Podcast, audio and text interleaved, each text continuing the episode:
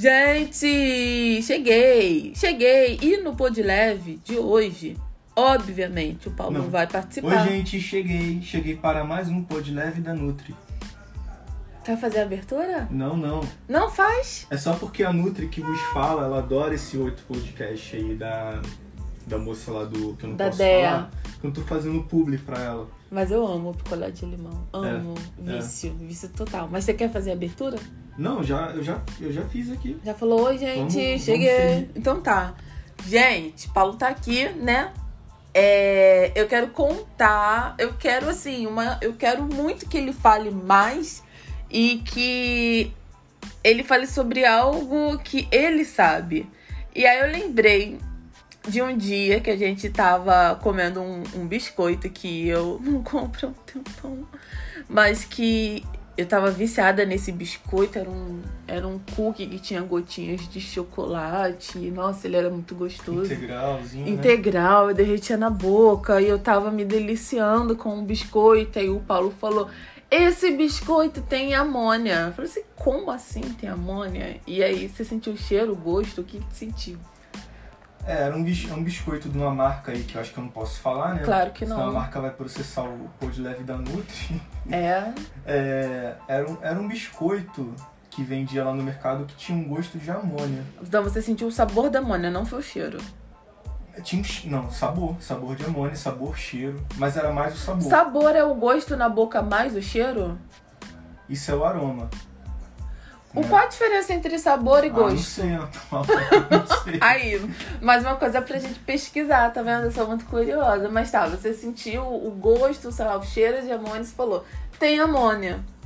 É, você sabe aquele, aquele cheiro de tinta de cabelo, sabe? Eu não Vocês senti sabem o que, que é amônia?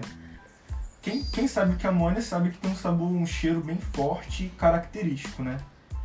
É, aí a gente olhou a lista de ingredientes desse biscoito e a gente viu que tinha o fermento químico dele era feito com bicarbonato de amônio, que é um sal da amônia, né? E amônia é um gás, né?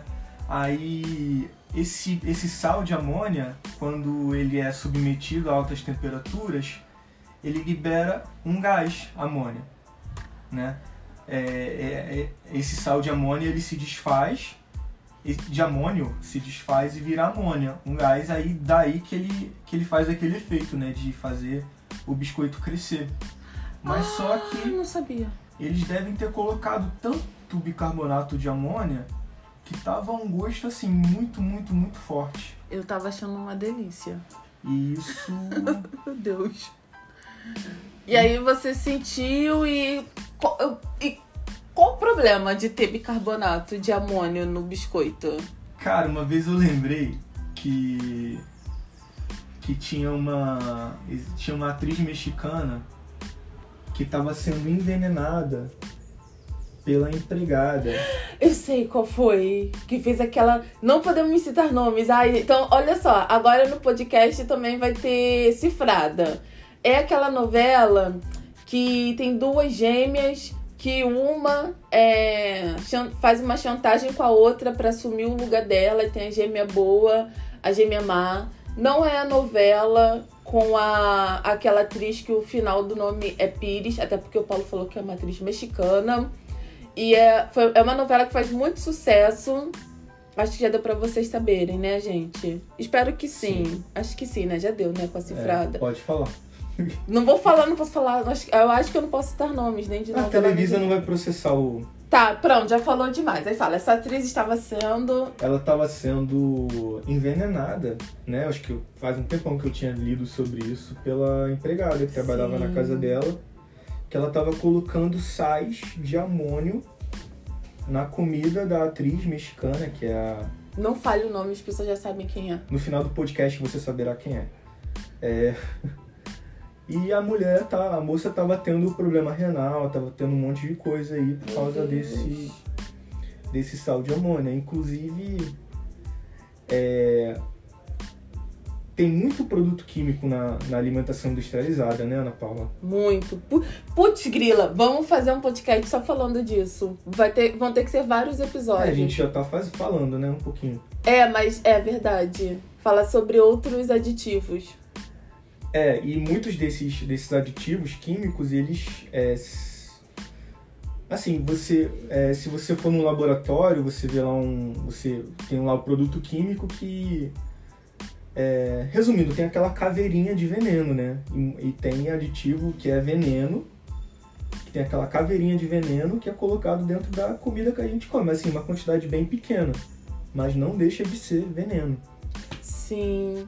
E uma coisa, até vou botar no consultório, peça anatômica. Eu vou comprar, amor, de tecido de gordura e tecido muscular, para poder mostrar na consulta para os pacientes e explicar que muito, muitas substâncias tóxicas ficam no tecido adiposo.